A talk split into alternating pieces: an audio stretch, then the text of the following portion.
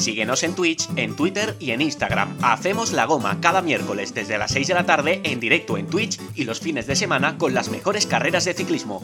Haz la goma con nosotros. Únete a nuestra grupeta.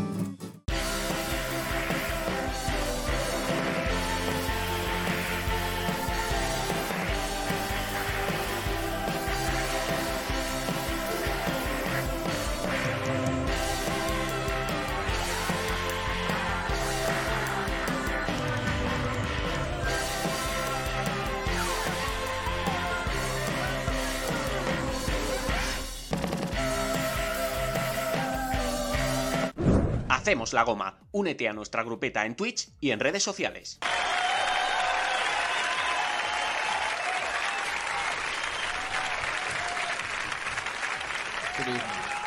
Hola, ¿qué tal? Bienvenidos a Hacemos la Goma en este habitual ya de domingo resumen de lo que ha sido el fin de semana de competición y mucha, mucha competición en los que hemos tenido a lo largo de todo el fin de semana y particularmente hoy domingo, porque se han resuelto tres carreras, ha arrancado otra y estamos a una horas de que arranque otra vuelta de la máxima categoría del World Tour. Todo ello lo vamos a intentar repasar en aproximadamente hora y cuarto, no llegaremos hora y media, no llegaremos a las dos horas porque será ya muy tarde y mañana hay que madrugar. Recuerdo para el que tenga mala suerte que mañana es lunes y que arranca una nueva semana en lo que se refiere también a lo, laboral. Cerraremos el fin de semana más de asueto, más de descanso, más de disfrute también para ver ciclismo. Y ya digo que hemos tenido mucho ciclismo porque se ha terminado la Vuelta a Andalucía hoy domingo, se ha terminado la Vuelta a Algarve y se ha terminado también el Tour de los Alpes Marítimos. El primero sin sorpresa, porque Tadej Pogachar dominó desde el primer día y casi hasta el último, en este caso el UAE Emirates, que ha intentado también llevarse la última etapa con final en Alaurín de la Torre. En Volta al Algarve sí que ha habido sorpresa, porque la victoria en la clasificación general ha sido para Daniel Felipe Martínez, sorprendentemente el que mejor crono ha hecho en esa crono final de 25 kilómetros que, se celebraba hoy domingo y en la que su compañero Tom Pitcock partía con el liderato, con ese maillot amarillo, pues bien, aunque la crono se la ha llevado Stefan Kuhn, ni Pipo Gana ni Tobias Foss, que en principio perdón, eran los máximos favoritos para no solo ganar la crono, sino también casi asaltar el liderato en el último día, se han visto sorprendidos por Daniel Felipe Martínez, que no ha ganado la crono, no ha hecho un enorme, enorme tiempo, pero sí ha sido el mejor entre los que estaban en lo más alto de esa clasificación general de la Volta al Algarve. Y en el Tour de los Alpes Marítimos, el jovencísimo, y además que se ha estrenado en esta carrera en, lo que se refiere a ganar en eh, ciclismo profesional, Bakeland del Arkea Sansip ha sabido aguantar el liderato, como bien lo hizo también en la jornada del sábado, pese a los intentos de Education Fair con Nelson Paule y también de algún otro equipo, en este caso francés, como Paret Pentre de la G2R, que a la postre se ha llevado la etapa de hoy, pero no ha sido capaz de acabar o de quitarle el liderato y a fin de cuentas la victoria final en la clasificación general en la prueba francesa con tres etapas muy duras, tres etapas no con grandes puertos de entidad, pero sí con jornadas o tres jornadas llenas de puertos pequeños, tachuelas y por lo tanto etapas de media montaña que son tan habituales en Francia. Y hablaba de que hay que hacer previa porque mañana, apenas en unas horas con el cambio horario, se va o se va, va a comenzar, eh, se va a lanzar, por así decirlo, lo que va a ser el Tour de los Emiratos Árabes, ese UAE eh, Tour en el que este año no va a estar Tadej Pogachar, que ha preferido venir a España, en más concreto a Andalucía, para iniciar la competición, para iniciar la temporada 2023, pero sí que va a tener, por ejemplo, a Renko de Benepul, que va a ser el líder del Soudal Quick Step, y yo diría que el gran favorito para llevarse la victoria final eh, después de las 7 jornadas. Esto va a llegar de lunes a domingo. Mañana comenzará, terminará a final de la semana. Siete etapas donde va a haber dos etapas que terminan en alto, una crono individual y el resto de jornadas en principio se deberían de decidir al sprint. Buena nómina también de sprinter que va a haber en el Tour de los Emiratos, que repito, comenzará mañana lunes, lo podréis ver como siempre, pues a través de la televisión, a través de Eurosport, y ahí podéis seguir lo que va a ser una nueva prueba en, este, en esta casi casi recién estrenada temporada 2023 de la máxima categoría, del World Tour. Todo eso es lo que tenemos, todo eso es lo que voy a tratar de resumir, comentar y demás, pero ya sabéis que podéis hacerlo junto a mí a través del chat. Por ejemplo, Ismael Puentes, que ya me daba buenas noches. Hola, buenas noches, Ismael, ¿cómo vas? ¿Cómo ha ido el fin de semana? Espero que lleno de ciclismo, que hayas podido seguir el máximo de carreras posible y las que no hayas podido seguir, pues voy a tratar de darte un pequeño resumen, un pequeño no solo resultado, sino también contar cómo se han desarrollado, quién han sido los ganadores de las distintas etapas y sobre todo cómo ha quedado esa clasificación general final de las distintas pruebas, de las distintas carreras. Ya se nos queda un poco más pasado, un poco más antiguo ese Tour de Oman o esa clásica de Jaén que también se celebraron en esta semana que hoy cerramos, que esta noche cerramos, pero ya digo que el pasado miércoles dimos buena cuenta de ellas junto a nuestra grupeta de Hacemos la Goma. Luego también os comentaré una novedad que tenemos de cara a la nueva semana, aquí en Hacemos la Goma y en lo que se refiere a nuestros directos en Twitch, pero todo llegará, ¿vale? Aguantas por ahí, aguantas siguiéndome, aguantas también charlando, comentando, saludando, dejando vuestras valoraciones, preguntas si tenéis, lo que queráis a través del chat, porque la intención ya sabéis todos los domingos por la noche es hacer un resumen, pero todo juntos, ¿vale? Charlando de todos los temas que nos hayan dejado las carreras, porque por ejemplo Vuelta a Andalucía ha dejado mucho, eh, Volta al Algarve ha estado muy interesante, sobre todo en la jornada del sábado que vivimos aquí en directo, reaccionamos en directo, aquí en Hacemos la Goma en Twitch, y hoy nos ha dejado bastantes sorpresas en la última crono individual que se ha celebrado en esa Volta al Algarve. Un poquito más lejos también creo que por cobertura e incluso porque no había ningún ni equipo ni ciclista español, queda ese Tour de los Alpes Marítimos, pues que nos ha descubierto, por ejemplo, a Bacolén, un ciclista que ya era reconocido dentro del eh, panorama internacional, pero que no se había estrenado todavía en lo que se refiere a Victoria. Espero vuestros comentarios por ahí, por el chat. Lo que haremos también hoy será ver cómo queda la clasificación de nuestro trofeo regularidad 2023 4 FIC. Ya sabéis que lo que buscamos es al ciclista que mayor regularidad tenga, ciclista español, nacido del 2000 en adelante, lo que se puede definir como la categoría sub-23, aunque ahí hacemos un pequeño ajuste propio, un pequeño ajuste particular y tiramos un añito más. En este caso tiramos de los nacidos del 2000 hacia adelante, ¿vale? Ciclista español que compita en el World Tour, en Pro Team o en Continental. Todos los ciclistas que entran dentro de esas reglas particulares que hemos creado en nuestro trofeo regularidad 4 c 2023 van sumando puntuación en cada una de las carreras en las que participan. Por participar, por acabar, según la clasificación general que tengan y también según el, eh, el, el, resto de clasificaciones particulares. Estaba pensando, fijaros, estaba pensando que he hecho los puntos y se me ha olvidado sumarle la puntuación a Carlos Rodríguez. Así que lo vamos a hacer en directo, ¿vale?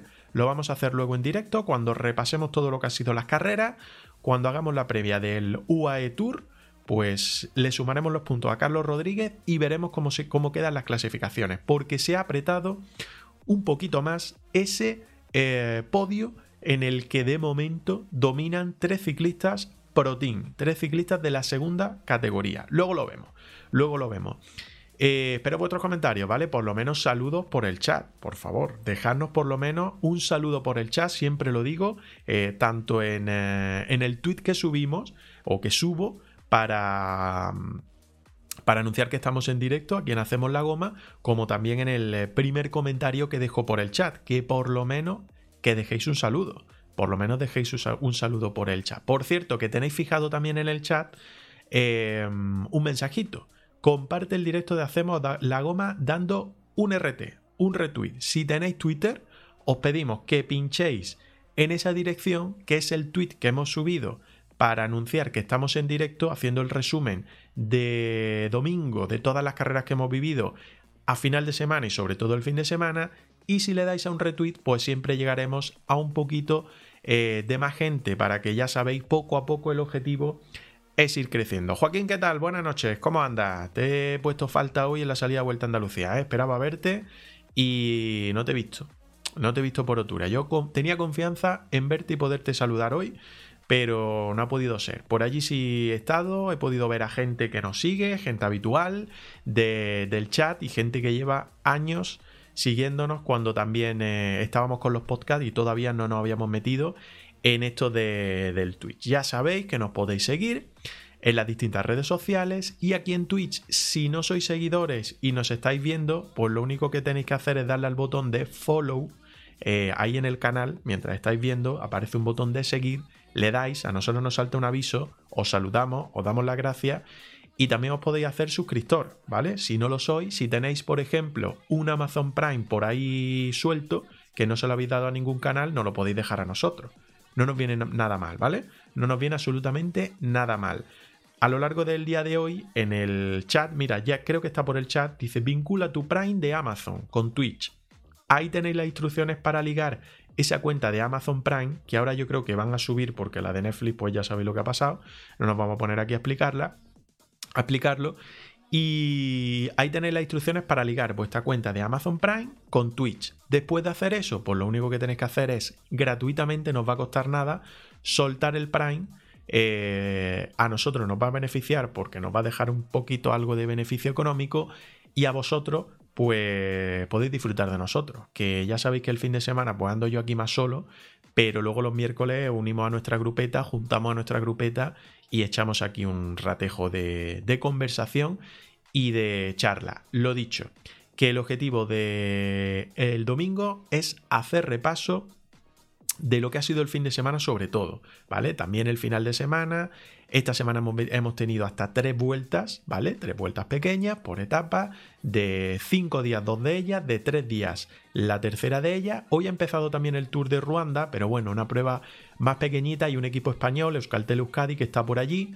El próximo miércoles le daremos un repaso, pero el Tour de Ruanda llega hasta el fin de semana, o sea que son ocho días y va a llegar hasta el fin de semana, así que habrá tiempo también de hacer un repaso a lo que ha sido el Tour de Ruanda en el que esperemos que Euskaltel Euskadi pues eh, tenga éxito y consiga esa primera victoria de la temporada, cosa que ya ha hecho, por ejemplo, el Burgos BH. Pero bueno, que vamos a lo que vamos. Vamos a arrancar con ese repaso de lo que ha sido el fin de semana y lo que ha sido cómo se han cerrado eh, todas las pruebas que hemos tenido en marcha. Voy pinchando por aquí. A ver, os digo, insisto, y dejando vuestros saludos, por lo menos saludos y dejándolo por el chat, ¿vale? Que eso siempre, pues, a mí me, me, da referencia de que detrás hay gente. Se pueden ver números que hay por ahí, de la gente que ahora mismo está en directo, que, nos tiene, que me tiene pinchado, pero siempre que la gente esté activa por el chat, pues gusta, gusta bastante más.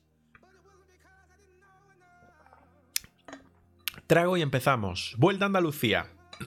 Última etapa, celebrada hoy Domingo, esta mañana, con final al mediodía, entre Otura en la provincia de Granada, por allí hemos andado algunos en la línea de salida, viendo a los distintos equipos, presentaciones y la salida, y final en la provincia de Málaga, más concretamente en Alaurín de la Torre, después de 184,3 kilómetros.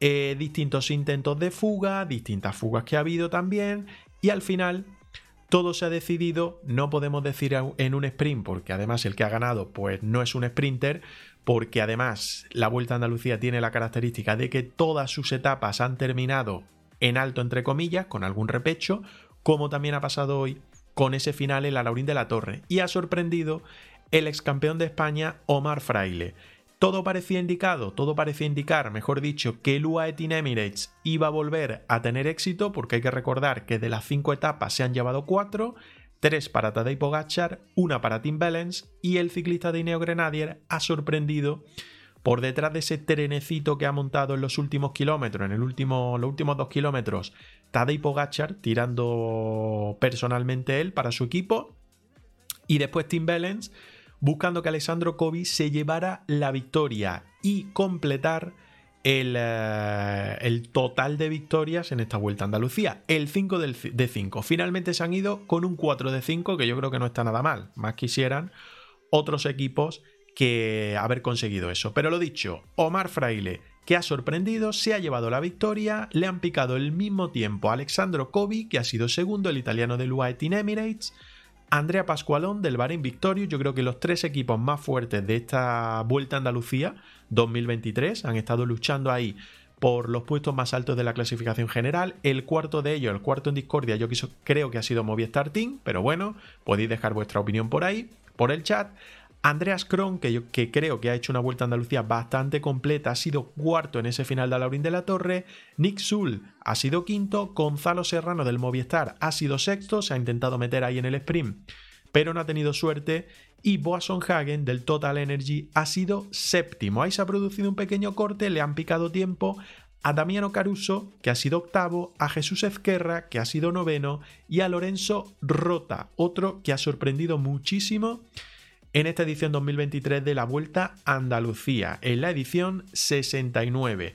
A destacar también el decimosegundo, la decimosegunda posición de Diego Pablo Sevilla de Leolo Cometa, muy perdido Leolo Cometa en esta edición 2023 de la Vuelta a Andalucía, no se le ha visto demasiado. De hecho, eh, Fortunato eh, creo que ha abandonado en el día de hoy, creo que a lo largo de la etapa de hoy eh, ha puesto pie a tierra y no ha terminado esta vuelta a Andalucía, por lo tanto mala noticia, no se le ha visto tampoco en ninguna etapa eh, mostrarse eh, en los puestos cabeceros. Y Rubén Guerreiro ha sido décimo tercero, Pogachar, el ganador, a la postre ganador, ha sido décimo cuarto, Miquel Landa vigésimo, Luis León Sánchez vigésimo primero y por ahí ya venían Iván García Cortina, Carlos Rodríguez, que ha entrado en la posición 26 que ha quedado cuarto en la general, ahora lo veremos, Henry Mas en la posición 29, etcétera, etcétera. Victoria, por tanto, para Omar Fraile, ya me olvido de cuántas victorias españoles se llevan en 2023. Yo juraría que es la quinta, ¿puede ser? Quinta puede ser victoria española en 2023. No sé, si me ayudáis, me hacéis un favor. ¿Cuarta o quinta? Creo que es cuarta o quinta en lo que se lleva de 2023 la victoria, el número de victorias españolas. Recuerdo Bilbao, eh, Bilbao ganó una en Australia. Eh, Miguel Ángel Fernández para el Burgo ganó otra. Eh, el anterior Jesús Herrada, tercera y esta cuarta. Yo creo que es la cuarta victoria en 2023 para el ciclismo español, de ciclistas españoles. En este caso, tampoco en el World Tour, solo la de Pello Bilbao, la primera de ellas, que fue en el Down Under, en Australia, sí que fue en la máxima categoría. Tengo por aquí, lo vamos a ver, ese final que se ha producido en Alaurín de la Torre. Ahí veíamos como Tim Bellens dejaba prácticamente a Kobe a digamos que 200, 200, 250 metros. Kobe que intentaba saltar, le cogía muy bien la rueda a Omar Fraile y además Omar Fraile ahí demostraba tener más punta de velocidad que el ciclista italiano. Ojo esa curva, fijaros qué curva, 180 grados prácticamente, no llega a 180, pero casi casi. Y ya los últimos 100 metros, 150 metros, Omar Fraile se iba definitivamente de la rueda de Alessandro Covi y conseguía su primera victoria en 2023. No recuerdo si en 2022 ganó, yo creo que no. Y por lo tanto, pues de enhorabuena, que además creo, si no me equivoco, que ha sido papá hace poquito. Así que enhorabuena por partida doble para Omar Fraile, que sumaba la victoria para en la última jornada para Ineo Grenadier. La verdad es que el domingo de Ineo Grenadier ha sido redondo. Ahora veremos por qué. ¿Vale? El sábado no estuvo mal, que también consiguieron victoria en Portugal con Tom Picot. Se pusieron líderes también en Portugal, en Algarve, con Tom Picot. Pues hoy Omar Fraile y Daniel Felipe Martínez, que se ha llevado la general de Algarve, con esa buena crono que ha hecho, sin ganar la crono, pero por tanto, muy buen domingo para el equipo británico, para Ineo Grenadier, que yo creo que no ha empezado muy mal la temporada. Es verdad que van un poquito ahí más de tapado, ya no son el antiguo Sky, que iban a cualquier carrera eh, a ganar, a ganar, incluso a destrozar, a controlar, a como le queráis llamar no son el mismo equipo desde hace años, pero van fichando poco a poco gente joven, gente con proyección, gente que va a crecer, gente que va a dar que hablar. Y, y ya digo, que 2023 no lo han empezado nada, nada mal. No lo han empezado nada, nada mal. Hoy, victoria para Omar Fraile en la última etapa de Vuelta a Andalucía. Y después veremos cómo se han llevado también la general en Volta al Algarve. General de... No, esta no, perdón. Esta no la quiero pinchar. Perdón, perdón, perdón. Esta sí. General de Vuelta a Andalucía. General de Vuelta a Andalucía. Tadej Pogachar. Os cuento una anécdota. Esta mañana en Otura, en la salida, Juan Mari Guajardo le preguntaba a Mikel Landa en la presentación de los equipos. Le, decía o le comentaba, le preguntaba em, sobre la buena actuación que estaba haciendo Bahrein, el equipo, él a título individual. Eh, el buen papel que estaba desempeñando, segundo en la general, se le ha visto no ha podido aguantar el ritmo de Tadej Pogachar, pero es que no lo ha podido hacer nadie, no lo ha podido hacer ninguno, salvo Enric Mas en esa subida a Innájar de la cuarta etapa, en esos últimos 700 metros, en Innájar y en el puerto previo también, la verdad, le salió muy bien a, a Tadej. Y le preguntaba sobre eso, bueno, pues para que le hiciera un comentario sobre el buen arranque de temporada que, está haciendo tanto Mikel Landa como el Bahrein Victorious. Y Landa comentaba y decía que, que, habían venido a dar guerra, a intentar moverse lo máximo posible y a intentar, pues lógicamente, tener éxito. Pero entendiendo que desde el primer día se sabía quién iba a ganar esta carrera. Así que yo creo que Pogachar ya juega también con, a nivel psicológico, con, con, que cuando él está en una carrera y cuando él se coloca un dorsal en una carrera, el respeto lo tiene ganado. Se lo ha ganado él, eso es verdad, se lo ha ganado él, pero claro, yo creo que cuando dijeron va Andalucía, vieron el espectáculo que dio y cómo venció en la clásica de Jaén el pasado lunes, pues quizá en esa línea de salida en la provincia de Jaén el miércoles, cuando se inició la Vuelta a Andalucía, pues todos pensaban que igual había que luchar por alguna victoria de etapa parcial si el caníbal les dejaba y intentar subirse al podio. Cosa que han hecho Mikel Landa, que ha terminado segundo en esa clasificación general a 1.18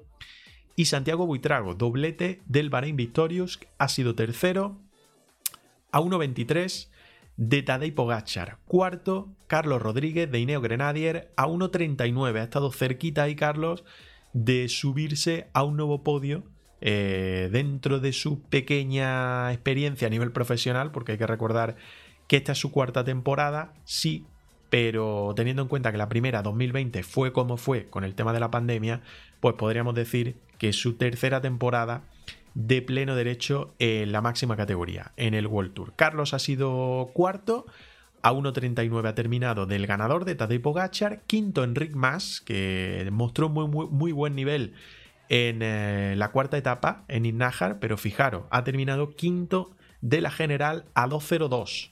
Ha alejado no solo de Pogachar, sino que diría yo también de el resto de integrantes o los dos integrantes que, que completan el podio junto a Tadej Pogachar. Sexto, eh, Tello Gewanhar de Ineo Grenadier a 2.47. Séptimo, Damiano Caruso. Así se completa los tres ciclistas en el top 10 que ha metido eh, para Invictorious. A 3.05, Lorenzo Rota del Intermarché sigue sorprendiendo Intermarché. Es verdad que ha bajado el nivel de victorias que está sumando el equipo, que puede cambiar la cosa en primavera, ya sabéis pero sigue sorprendiendo el nivel que está mostrando el equipo, el equipo belga, Intermarché Circus Guanti, Lorenzo Rotasi octavo a 3.23, Andreas Kron del Loto Destiny, ya sabéis, Loto Destiny equipo en 2023 de la segunda categoría, es Pro Team, no es World Tour, pues ha metido a Andreas Kron en la novena posición a 3.40 y Pavel Sivakov décimo de Ineo Grenadier también, por lo tanto, tres ciclistas también de Ineos en el top 10 es décimo o ha sido décimo a 3.57 del ganador, insisto, Tadeo Pogachar. Un Pogachar que además sumó en Iznájar su victoria número 50 eh, desde que es ciclista profesional. Parece que lleva muchísimos, muchísimos años, pero hay que recordar que sí, que tiene muchas carreras o muchas victorias a su espalda, concretamente 50. La 50 la consiguió en Iznájar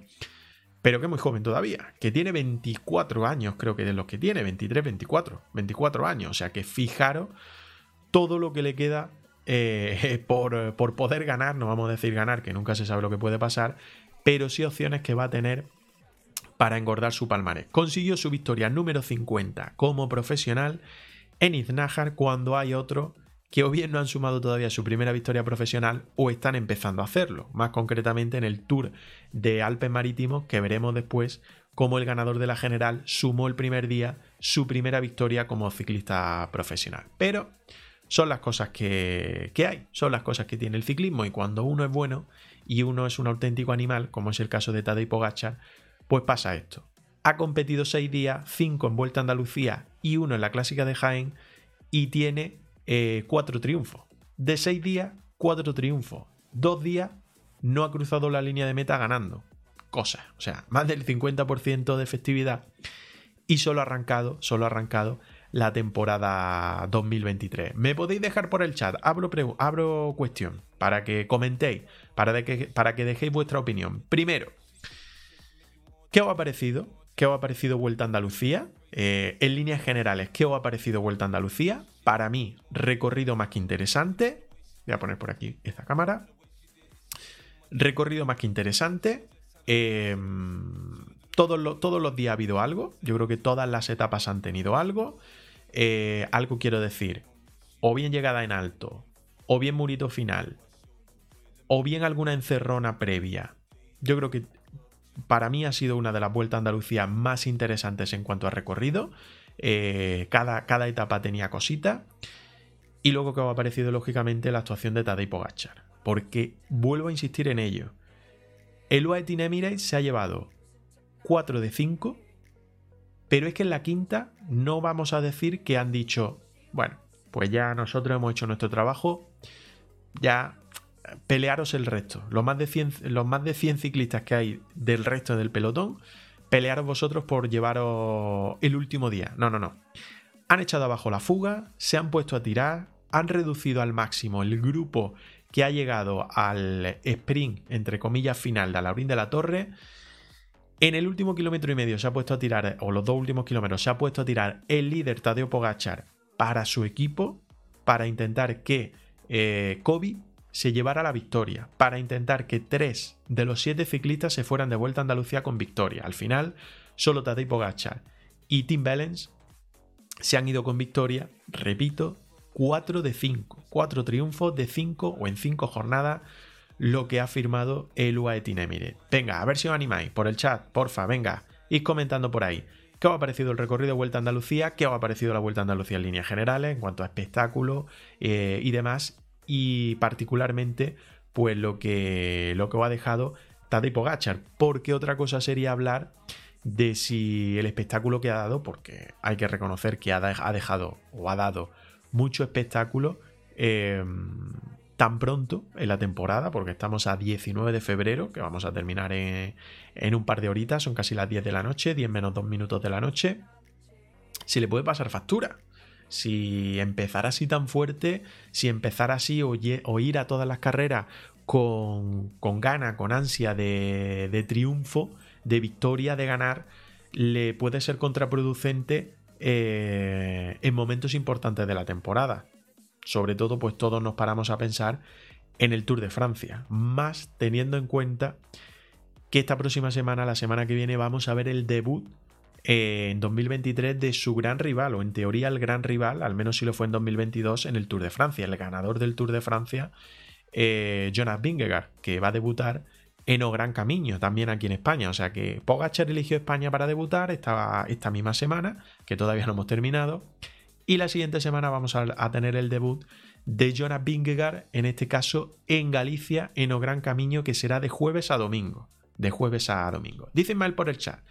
El, recorrido ha sido interesante, pero en los últimos kilómetros ya se sabía quién iba a ganar, correcto.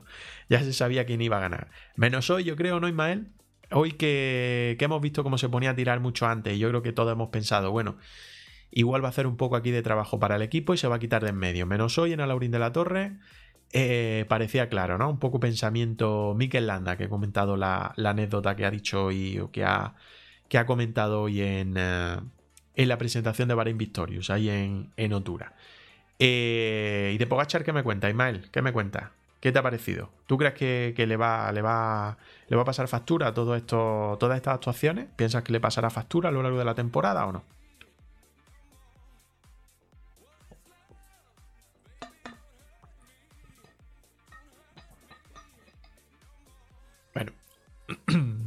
animaros, venga, animaros a escribir por el chat. Y vamos haciendo, vamos haciendo más a menos, vamos haciendo más a menos el directo de, de domingo que hemos lanzado. Más cosas sobre Vuelta a Andalucía. Eh, bueno, llama la atención Mikel Landa, ¿no? Llama la atención Mikel Landa. Yo creo que es un ciclista que siempre le costaba los inicios de temporada, también los finales de temporada. Y 2022 lo terminó muy bien, subiéndose al podio de Lombardía, junto a, a Mas, lo diré, y Tadej Pogachar, que fue, fueron primero y segundo, y Mikel Landa fue tercero. Y este año lo ha empezado muy bien. Estuvo muy bien, yo creo, en, eh, en Volta a la Comunidad Valenciana. Y, y también ha estado muy bien en, Andalucía. Es verdad que a lo mejor no le hemos visto ese Mikel Landa activo, ese Mikel Landa valiente para atacar, pero yo creo que es una vuelta que se le adaptaba muy poco. Eh, era una vuelta a Andalucía que se le adaptaba muy poco. Mucho muro final, que Mikel Landa pues no, eh, no se le termina de dar muy bien, no es tan explosivo, es más de puertos largos y demás, ya sabéis, escalador puro y, demás, pero se ha defendido súper bien y ha terminado segundo en la clasificación general y mejor español. Y el tema de Santiago Buitrago. Buitrago yo creo que es un cicleta que puede ir a más. El miércoles pasado lo comentábamos, eh, Andrés y yo. Eh, yo creo que puede ir perfectamente como líder, a lo mejor no para la clasificación general del Giro de Italia, hablo de Bahrain Victorious, para el Giro de Italia, pero sí como un ciclista para estar ahí en el Giro de Italia y para, sobre todo para llevar, para cazar alguna etapa para cazar alguna etapa de las típicas de Giro de Italia de muchísimos metros de desnivel, de puertos largos, puertos duros. Yo creo que es un ciclista que se le puede, se le puede adaptar muy bien. Decía Joaquín por el chat, dice, ha estado muy entretenida, el horario un poco temprano, la verdad, sí, el horario muy temprano. Yo creo que marcado, a lo mejor, igual me equivoco, cosa que pienso yo, marcado porque coincidía con Volta al Algarve y como las dos las daba Eurosport, eh, quizá no querían pisarse la una con la otra, me imagino, no lo sé. Y, eso, puede ser, puede ser una, de las causas. Pero sí, el horario sí, sobre todo para los días entre semana eh, que vivimos desde miércoles hasta miércoles, jueves y viernes, terminaba muy pronto. Yo llego a casa al mediodía y casi pues vi poquita cosa. Antes de seguir trabajando, vi poquita cosa. Eh, y decía también, eh, pero les comió la moral antes de empezar. Yo creo que sí, que salieron, salieron de la provincia de Jaén el miércoles pensando, bueno, pues a ver lo que nos deja este, a ver las migajas que nos deja este y cómo no las podemos repartir, ¿no? Y Mael decía también, no creo, no, no creo, está planificando la temporada muy bien. Y de Enric Max, más... Ah, perdón, de Enric Más me sorprendió en Inajar, es lo que, lo que quería decir Ismael. Sí, también iba a hablar de Enric Más, lógicamente. Em, otro que debutaba este año, yo creo que Movistar eh, lo está haciendo muy bien. Em, Guerreiro ya ganó en el Saudi Tour en la general y Jorgensen le dio la general también de Oman. Eh, yo creo que, que, han arrancado muy bien la temporada en la misma línea que la cerraron 2022, donde fueron uno de los mejores equipos. La han empezado muy bien. Es verdad que yo creo que UAE Ineos y Bahrein, no sé el orden que le queráis dar, eh, como bloques, como equipo, han estado mejor en Vuelta a Andalucía, pero es que los equipos que llevaba o que traía el UAE, que traía Ineos y que traía Bahrein, que es verdad que Bahrein pues a lo mejor está un escalón por debajo, más o menos igual que Movistar, yo creo que en el mismo escalón, pero esos tres equipos han estado por encima de, Movistar Team, que de todas formas ha colado a Henry Mas en la quinta plaza de la general y sobre todo lo que tú dices, Ismael. el día de Innájar, yo creo que, es el sabor, el buen regusto, el buen sabor de boca que, deja Henry Mas en esta vuelta a Andalucía.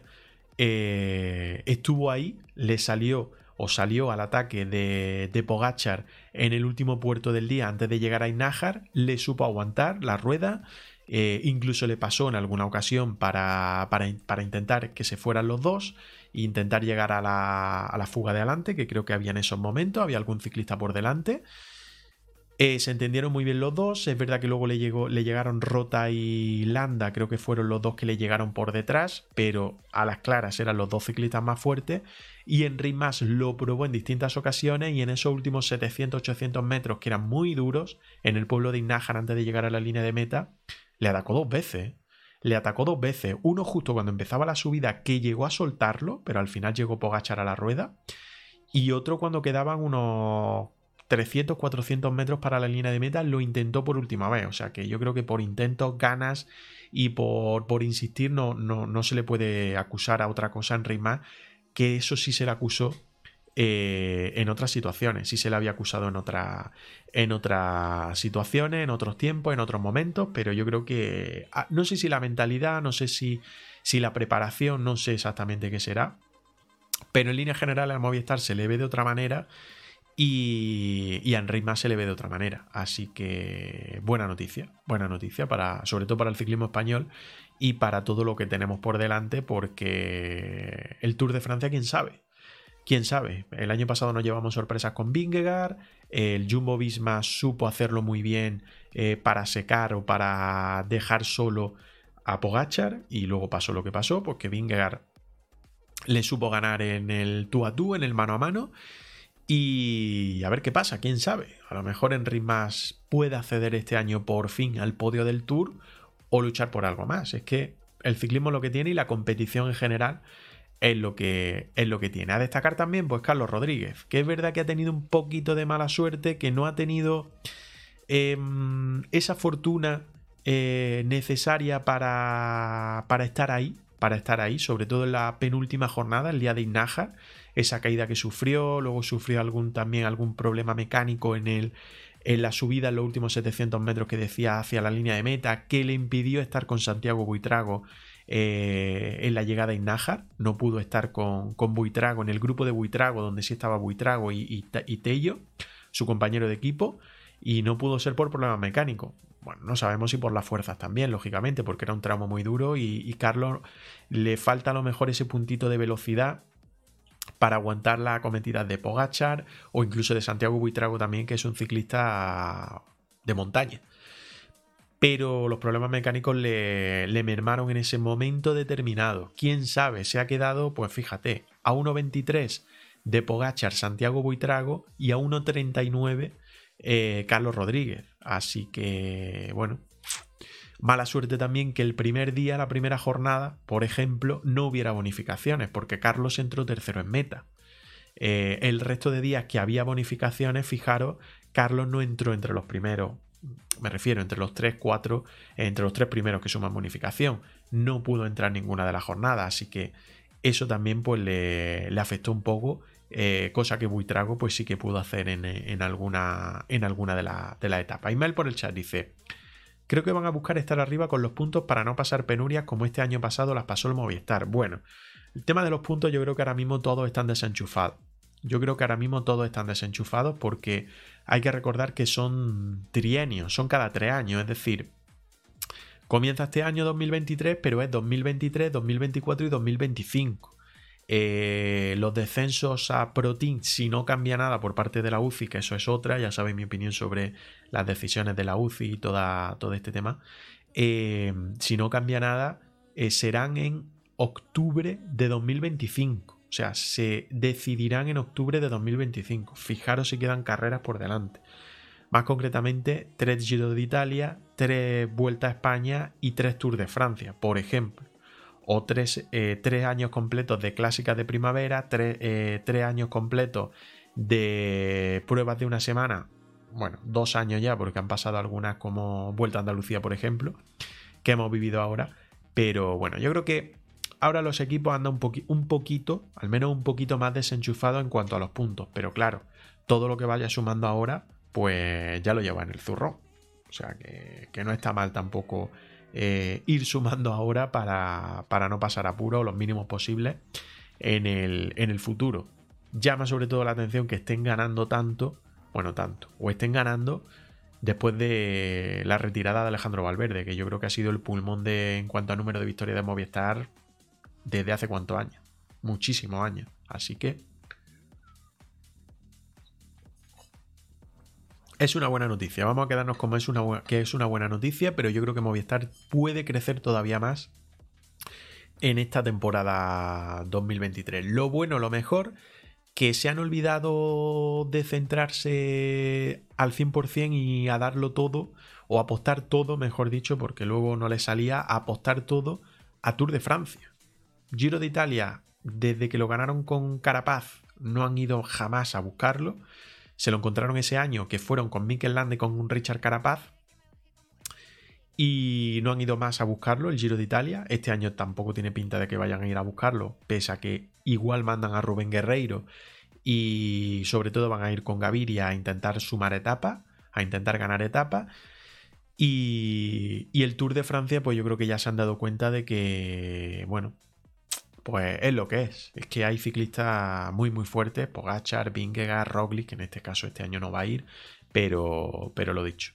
¿Quién sabe? ¿Quién sabe? A ver qué pasa con, con Enric Mas en, en, la próxima edición de, del Tour de Francia. Bueno, yo creo que Vuelta a Andalucía queda repasada. Yo creo que Vuelta a Andalucía queda totalmente repasada. No sé si queréis destacar algo más, no sé si queréis hablar algo más. Ya digo, esa general, por destacar, yo creo, actuación o papel de Landa, Buitrago, Rodríguez y más, dentro o fuera de lo que es eh, la actuación de Tadej Pogacha. Repito, tres victorias para el equipo, cuatro victorias en cinco días, o sea, una bestialidad absoluta una bestialidad absoluta lo que han hecho, lo que ha hecho el, el UAE Team Emirates en, uh, en Vuelta a Andalucía durante los últimos cinco días. Otra prueba que ha durado lo mismo exactamente, es decir, empezó el miércoles y ha terminado hoy, ha sido la Vuelta al Algarve en, bici, en bicicleta. Prueba también 2. Pro, es decir, de la misma categoría, es decir, del segundo escalón. Están las pruebas World Tour, están las pruebas .pro y están las pruebas .1, ¿vale? Pues en esa segunda categoría se han disputado Vuelta a Andalucía y la Vuelta al Algarve.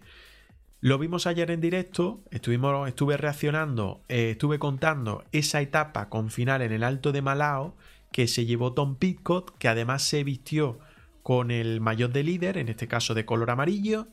Eh, partía hoy, en la última jornada, una crono llana de 25 kilómetros eh, partía pues con ese mayor de líder, es decir, salía al último, pero claro, tampoco había tanta distancia con el resto de gente. Y había gente que teóricamente iba a ir bien al, sprint, iba, al iba a decir, por Dios, iba a ir bien en crono. Sobre todo el campeón del mundo Tobias Foss, sobre todo el ex campeón del mundo eh, en yo no sé cuántas ediciones ya, eh, Pipo Gana, de Ineo Grenadier también.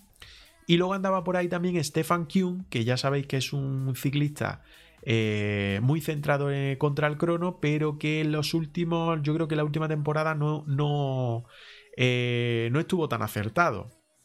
No tuvo los suficientes éxitos o muchos éxitos, en este caso, en la temporada 2022. Repasando por aquí, Kuhn se llevó el crono de las naciones, eh, se llevó, bueno, el campeonato del mundo en este caso masculino quedó segundo, eh, pegó al palo, el eh, mixto, el, de relevo mixto sí fue campeón, el Tour de Poitoshat Nueva Quitania ganó la general, ganó la general y se llevó la crono, pero por ejemplo en el Tour de Francia en el Tour de Francia tuvo una cuarta posición en la etapa 13. En la primera crono del Tour de Francia acabó decimocuarto, por ejemplo. Un tercer puesto en el Tour de Suiza en la última crono. Y el resto de esos resultados de crono, París-Niza en la crono fue cuarto segundo en Volta al Algarve, la crono de Vuelta al Algarve del año pasado y poco más. Es decir, que yo creo que tuvo una temporada 2022, salvo en, el Mundial en crono, que fue segundo por detrás de Tobias Foss, yo creo que un poco más, eh, con, con menos éxito. Pues bien, estaban esos tres como máximos favoritos para llevarse la crono final, la crono del último día, y ha sido Stefan Kuhn el que se ha llevado el gato al agua. Eh, ha marcado el mejor tiempo, por delante de Remy Cabañas, ciclista del Soudal Quick Step, que solo le han faltado 4 segunditos para igualar el tiempo de Stefan Kuhn. Filippo Gana ha sido tercero, se ha dejado 10 segundos en la línea de meta. Daniel Felipe Martínez, sorprendentemente, el ciclista colombiano de Ineo Grenadier, ha sido cuarto, dejándose solo 16 segundos. Y el campeón del mundo Tobias Foss contra el crono ha sido quinto, dejándose 29 segundos. Timen Aresman ha sido sexto, el nuevo fichaje, eh, de Ineo Grenadier se ha dejado 32 segundos. Ilan Van Bilder, que también luchaba por la clasificación general, en concreto iba tercero en esa clasificación general, ha sido séptimo, Bauke Molema octavo, Neil Polit noveno, eh, Rund eh, del Intermarché ha sido décimo. El que fue líder desde el primer día hasta ayer sábado, Magnus Cornilsen, ha sido un décimo, ha marcado el, un décimo mejor tiempo. Joe Almeida, que luchaba por la general también, después de ser segundo ayer, ha sido décimo tercero. Rui Costa, que también andaba metido por ahí, décimo sexto. Oscar Olley, el mejor joven. Al final de la prueba, el ciclista, el joven ciclista de Team DSM, ha sido décimo octavo. Y Thomas Pitcott, que partía con el maillot amarillo, eh, la crono de hoy, se ha dejado un minuto y 27 segundos. Es decir, que prácticamente pues eh, ha tirado la crono y ha tirado sus opciones de llevarse la general en esta 49 edición de la Volta al Algarve. ¿Todo esto que hacía? Pues todo esto que hacía que la clasificación general diera un vuelco por completo y se quedara de la siguiente manera. El ciclista de Neo Grenadier Daniel Felipe Martínez, digo lo de sorprendentemente porque, por ejemplo, hace dos semanas en los nacionales de Colombia contra el Crono no venció esos nacionales de Colombia, quedó por detrás de Superman López, que no es un especialista contra el crono y creo que perdió incluso más de un minuto con respecto a Superman López, pues fijaros lo que ha hecho hoy, eh, meterse eh, muy bien clasificado en la crono y darle la vuelta a la clasificación general, eh, mejorando seis posiciones con respecto a cómo iniciaba la crono en su clasificación general. Se lleva la vuelta al Algarve, segundo Filippo gana a solo dos segunditos de su compañero de equipo Daniel Felipe Martínez. Eilan Van Bilder, ciclista del Soudal Quick Step, que ojo con este, que yo creo que tiene ahí Ranco de Benepul un buen gregario y el Soudal Quick Step un eh, futuro buen ciclista para no solo eh, rondas o carreras de tres semanas, sino para algo más. Eh, ha sido tercero, ha completado el podio a 15 segunditos de Daniel Felipe Martínez. Tobias Foss, el ciclista del Jumbo Visma, finalmente cuarto en la general a 22 segundos, 26 segundos quinto Stefan Kuhn, Joe Almeida sexto a 40 segundos, Tom Picot séptimo a 48 segundos, Bauke Molema octavo a 49 segundos, Magnus Cornilsen de Education First noveno a 55 segundos y cerrando el top 10 Rui Costa, el eh, ciclista portugués que este año la verdad es que ha empezado la temporada a muy buen nivel, cierra el top 10 eh, a un minuto y 6 segundos del ganador de esa general, ya digo, repito, sorprendentemente, Daniel Felipe Martínez, que se ha llevado eh, la 49 edición de la Volta al Algarve. Em, bonita, interesante, la verdad es que esta carrera eh, desde el miércoles pasado, pero sobre todo el fin de semana. ¿eh? Muy interesante, fijaros. Eh, en el día de ayer, con ese final en alto, en Malao, lo tenían que subir en dos ocasiones. el grupo se quedó muy reducido. intentaron cortar al que era en ese momento el líder, Magnus Cornilsen, que cedió el maillot amarillo. Se vio un Joe Almeida cerrando el grupo, cerrando el corte que hicieron en el último puerto eh, Tom Picot y Van Bilder, Joe Almeida, como siempre, sufriendo, o sea, no se le puede ver de otra manera, no se le puede ver eh, tranquilamente metido en el grupo delantero, eh, no se le puede ver atacando, por así decirlo, no. Él tiene que sufrir. Si no sufre, yo creo que parece que no disfruta encima de la bicicleta. Pues bien, en los últimos kilómetros cerró el, lo diré, el huesco que habían abierto Sergio Higuita Jay Hidley también andaba por ahí, aunque luego se fue más atrás. Eh, el joven ciclista Oscar Onley del Team DSM y Tom Piscott y Van Bilder, Tom Piscott y Oscar Onley cerró él solito, sin ayuda de nadie, el hueco, lo cogió, atacó, se llevó a Tom Piscott y al final, en los últimos metros, la velocidad de Piscott, que claro, está acostumbrado a mountain bike, está acostumbrado a gravel, bueno, arreones y esfuerzos más pequeños, lógicamente mayor explosividad, pues eh, le ganó en ese sprint, le ganó en ese sprint y además sumó los segunditos necesarios para en ese momento ponerse el maillot amarillo eh, de la vuelta al Algarve. Lo que no se esperaba yo creo que es eh, la crono de hoy. Yo creo que la crono de hoy ha sorprendido a todos en una crono totalmente llana, el tiempo que ha marcado Daniel Felipe Martínez, que solo se ha dejado eh, con respecto a Stefan Kuhn 16 eh, segundos en una crono de 25 kilómetros, cuando otros, otros ciclistas más acostumbrados a la crono, más en este caso ciclistas de crono como Jonathan Castroviejo se ha dejado más de un minuto, Joao Almeida que si no recuerdo mal es campeón portugués contra el crono, creo, si no recuerdo mal. Eh, se ha dejado también un minuto 12. Eh, ¿Quién más andaba por ahí? el jovencísimo Oscar Olley se ha dejado 1.27. Tom Pisco se ha dejado 1.27 también. Es decir, ciclistas que en teoría deberían haber ido mejor eh, contra el crono, en una crono llana de 25 kilómetros, pues Daniel Felipe Martínez ha sorprendido y le ha servido para superar en la general finalmente a su compañero Filippo Gana por dos segunditos. Fijaros, Gana ha entrado en la línea de meta hoy tercero a 10 segundos. Si hubiera apretado a lo mejor un poquito más, esto es fácil decirlo y no fácil hacerlo, por esos dos segunditos hubiera sido el ganador de la vuelta al Algarve. Sin embargo, se le ha llevado Daniel Felipe Martínez. A ver qué pasa también con Daniel Felipe Martínez esta temporada, porque el año pasado empezó muy fuerte, se tenían puestas muchas esperanzas en el ciclista colombiano Dineo Grenadier y luego no se le vio. Luego no se le vio para nada en las grandes citas, en las grandes vueltas, anduvo perdido, parece que perdió un poquito la forma y no se le vio para nada y no cumplió con las expectativas que tenía incluso el equipo puestas, puestas en, en él. A ver qué pasa, digo, porque es otro de los ciclistas que terminan contrato en Ineo Grenadier a final de este 2023 y era otro de los que en su momento, en otros años, sonó para Movistar, sonó para reforzar Movistar. Es verdad que eh, sonó en un par de ocasiones y este último invierno ha dejado de sonar.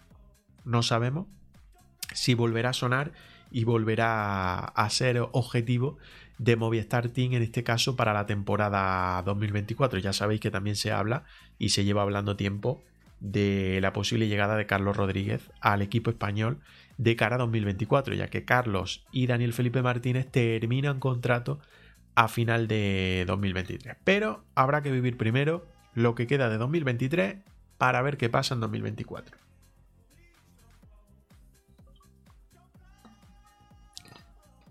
Volta al Algarve, no sé si queréis comentar algo, no sé si habéis visto la carrera que la ha emitido Eurosport, se ha podido seguir por, por Eurosport, ya digo, eh, la etapa del sábado fue muy bonita, muy chula, bastante chula, con bastante emoción, sobre todo en las dos subidas ese alto de Malao. Y la crono de hoy yo no he tenido la oportunidad de verla, quiero verla, quiero verla, sobre todo por, por esa crono de Stefan Kuhn, también por Tobias Foss, que yo creo que quizás esperaba un poquito más de, del actual campeón del mundo contra el crono, de Tobias Foss, el ciclista de Jumbo Visma, que estuvo bien el sábado, no perdió demasiado tiempo y parecía, estaba, creo que salía hoy con 32 segundos de desventaja con respecto a Tom Piscott, al líder, es decir, no estaba lejos. Y que Filippo Gana salía con 31 segundos. Es decir, teóricamente, yo lo dije ayer y lo subí también a Twitter ayer por la noche. Eh, había ganas de ver la crono porque podía convertirse en un duelo, en un mano a mano entre Filippo Gana y Tobias Foss. Pero al final, pues fijaros, Stefan Kuhn se ha llevado la etapa, se ha llevado la crono y Daniel Felipe Martínez se ha llevado la, la clasificación general. Esta era la entrada meta de Tom Pisco, que se dejaba, ya digo, 1.27 con respecto a Stefan Kuhn y que perdía ese, ese maillot amarillo, perdía ese maillot amarillo y cualquier opción de, de hacerse con, con, la vuelta, con la vuelta al Algarve. Ahí, era, ahí estaba Thomas Pitcock, que era el último en llegar a la línea de meta, se dejaba más de un minuto, casi un minuto y medio, 1.27 creo que era al final lo que se dejaba el ciclista británico, que bueno, pues ya sabéis, fijaros, menudito, chiquitito, mucho mountain bike, mucho gravel, pero claro, contra el crono, pues quizá le falta un poquito de cuerpo, ¿no? Creo que no, no, no había hecho actuaciones muy, muy malas contra el crono, pero claro, es que la crono de hoy en Algarve no, le, no se adaptaba para nada a sus características no se adaptaba absolutamente para, nada. Fijaros que despliegue de Ineo Grenadier, camión, autobús, eh, furgón de los grandes, vaya despliegue que ha tenido Ineos, que ha tenido un equipazo, ¿eh? un equipazo Ineo Grenadier el que, el que ha plantado no solo en Andalucía, sino también en Algarve, es decir, bueno, pues uno de los equipos, lógicamente, con mayor presupuesto del panorama internacional y, y plantando en el mismo momento, coincidente en carrera, pues dos equipazos en, Andalucía y en, y en Algarve. Andáis muy callados por el chat, ¿eh? Andáis muy callados por el chat. Andáis muy callados por el chat. A ver si comentáis. No sé si habéis visto Algarve. No sé qué, qué os parece, por ejemplo, Daniel Felipe Martínez, que ya digo que en 2022, por esta fecha, lo veíamos también como un ciclista fuerte, un ciclista que, que podía podía dar mucho de sí, por ejemplo, en el Tour de Francia y luego no estuvo para nada a buen nivel. Geraint Thomas estuvo mucho mejor que él y al final fue el que cerró el podio, hizo esa tercera plaza. Así que no sé qué esperáis de Daniel Felipe Martínez. Esta temporada 2023 ya sabéis que se habla, que lo hablamos hace un par de semanas creo, esa publicación de Cycling Weekly, donde hablaba Steve Cummings, el director deportivo de Neo Grenadier, y hablaba de lo que a final de enero, principio de febrero, pensaban en Ineo Grenadier, que era llevar al Tour de Francia 2023 a Egan Bernal, a Daniel Felipe Martínez y a Carlos Rodríguez, como tres líderes o tres de los ciclistas que podrían estar en esa general del Tour de Francia. A ver qué pasa, porque claro, Egan Bernal debería de haber debutado en Andalucía, debutado no, perdón, debería de haber corrido Vuelta a Andalucía y no lo ha hecho parece que por esos problemas de rodilla que, que le obligaron a abandonar en Vuelta a San Juan el penúltimo o el último día de Vuelta a San Juan en Argentina, no recuerdo. Pero de momento no se sabe nada más de, de Bernal, dónde va a volver a competir después de debutar en Vuelta a San Juan este año, eh, este mes de, el pasado mes de enero. No se ha vuelto a saber nada más. Daniel Felipe Martínez, pues se ha llevado la vuelta al Algarve, por ejemplo. O sea, demuestra estar a un buen nivel. Y Carlos Rodríguez, pues ya sabéis, cuarto en Vuelta a Andalucía, no ha debutado lógicamente en un Tour de Francia a diferencia de Daniel Felipe Martínez y de un ganador de Tour de Francia como Egan Bernal, pero sí estuvo en la Vuelta a España el año pasado, su primera grande, su primera carrera de tres semanas y creo recordar que al final fue séptimo y si esa caída o no hubiera sufrido esa caída en la segunda semana, pues quién sabe qué hubiera pasado con el bueno de, Carlos, de Carlos Rodríguez en Vuelta a España. Pero a ver qué pasa, porque el propio Cummins dijo en esa entrevista también a Cycling Weekly que era el pensamiento que se tenía en el equipo a final de enero, principio de febrero. Lógicamente el Tour de Francia, fijaros, es en el mes de julio, así que queda mucho, queda mucho todavía. Hemos hablado de Vuelta a Andalucía, hemos hablado de eh, Vuelta al Algarve, la otra competición que ha habido este fin de semana y que se ha cerrado también hoy, en este caso solo de tres jornadas, no de 5 como las otras, viernes, sábado y domingo, el Tour de los Alpes Marítimos y Dupar, prueba 2.1, es decir, un escaloncito por debajo, prueba de la tercera categoría en cuanto a ranking de clasificación de carreras por parte de la UCI, prueba World Tour, pruebas Pro Series y prueba punto 1, en este caso 2.1 al ser por etapa, tres jornadas. Bien, en esta carrera no había ni equipos españoles ni ciclistas españoles, fijaros, entre más de 100 ciclistas, ni un solo español había. Pues eh, última jornada hoy, última jornada que también, como las dos anteriores, se ha decidido, eh, digamos que no al sprint 100%, pero sí con una sorpresa, con un salto a última hora y una victoria para Aurelín Paret Painter, el ciclista del AG2R Citroën Team, que se ha llevado la victoria en la línea de meta de Vince por delante de Matías Esquelmose, ganador de la segunda jornada, de la jornada del sábado, que la vivimos también, que reaccionamos aquí en Hacemos la Goma en directo, y de Kevin Bauqueland, que fue el ganador de la primera jornada, que se vistió con el maillot amarillo el primer día y que lo ha mantenido, que ha sabido mantenerlo hasta el último día, hasta el final de este Tour de los Alpes Marítimos. El joven ciclista del Team Arkea Sansip, del eh, equipo francés, sumó su primera victoria en la primera jornada y su segunda victoria se puede decir que ha sido con la clasificación general. Joven Bauquelin, ciclista a tener en cuenta, ciclista rápido, un ciclista que pasa bien la media montaña y que por lo tanto habrá que, tener, habrá que tenerlo en cuenta en el futuro como proyecto importante del Team Arkea Sansic, equipo que revalida la victoria que en 2022 en esta misma carrera obtuvo Nairo Quintana, ese ciclista del que de momento se desconoce equipo y desde hace semanas se desconoce también dónde se encuentra, porque no sabemos si está en Colombia, no sabemos si está en Europa, que dijo que en febrero iba a estar en Europa intentando negociar, charlar, hablar con equipos para encontrar precisamente acomodo de cara a 2023, pero no se ha vuelto a saber nada de él.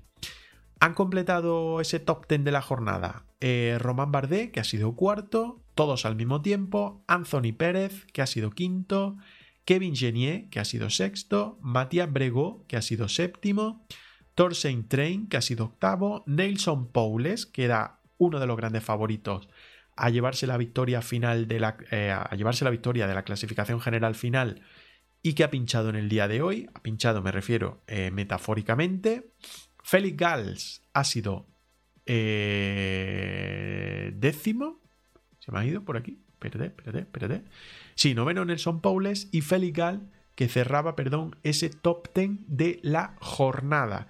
Una prueba que lo comentaba antes, es una carrera eh, de tres jornadas, solo tres jornadas, eh, pero muy típica francesa. Es decir, constante sube y baja, ni un metro llano prácticamente, y eso hacía pues, que los equipos lo que buscaban era llevar la máxima velocidad para dejar los grupos reducidos y que los más fuertes se jugaran las etapas. Las tres jornadas se la han llevado, eh, si hablamos de clasificación general, pues se la han llevado eh, los tres primeros, no, pero sí entre los cinco primeros han estado repartidos. Pero bueno, ahora repasamos esa clasificación general. La victoria de Pares Painter, ciclista de AG2R, del ciclista francés. Ahí la vemos como ha atacado eh, en los últimos metros, en, los últimos, en el último kilómetro y medio, dos kilómetros, ha sido cuando ha saltado del grupo, ha buscado fortuna y la verdad es que la ha encontrado porque ha entrado en solitario en la línea de meta por delante de ese pequeño grupito donde venía el líder, venía Bauquelan, venía Esquelmose,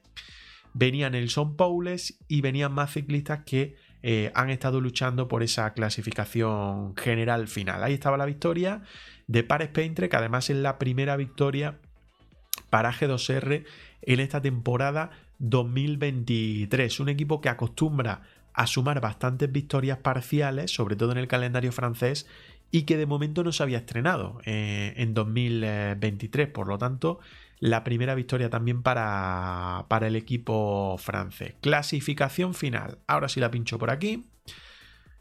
Como comentaba, Kevin Bauquelan, el joven ciclista del Team Arkea se ha llevado esa general, eh, beneficiado también por las bonificaciones, 7 segundos de ventaja sobre, eh, sobre Aurelán Párez Peintre, ganador de esta última etapa, 10 segundos sobre Nelson Paules, ciclista de Education First.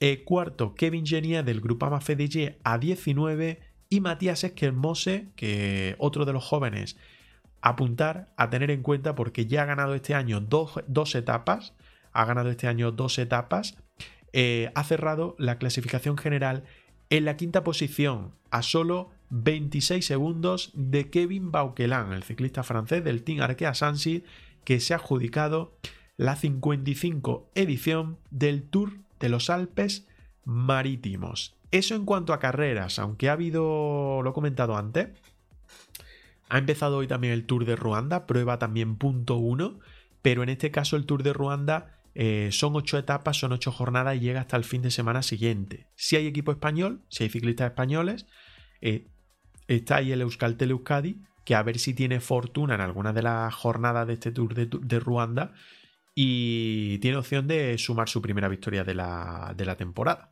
de, 2023. A ver, si, a ver si a lo largo de la próxima semana eh, tenemos buenas noticias desde, desde, Ruanda con alguna victoria por parte de, de Euskaltel.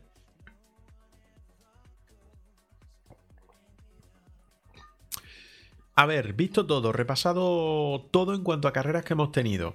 Repito, Vuelta a Andalucía para Tadej Pogachar, Volta al Algarve para Daniel Felipe Martínez, hablo de clasificaciones generales, y el Tour de los Alpes Marítimos, victoria en la general para Baukelen, el ciclista de Arkea Sansi. Se cierra la semana, una semana bastante intensa, la que hemos tenido el final del Tour de Oman, Clásica de Jaén el pasado lunes, Vuelta a Andalucía, Volta al Algarve y Tour de los Alpes Marítimos, además de que hoy ha comenzado, como ya comentaba, el Tour de Ruanda que se disputará durante toda la próxima semana. Pues bien, a partir de mañana, carrera que va a estar en marcha es del World Tour, es de la máxima categoría, tiene muy buen cartel, aunque el escenario pues no es lo más apropiado posible. Opinión mía y también de lo que vamos a ver a lo largo de las etapas.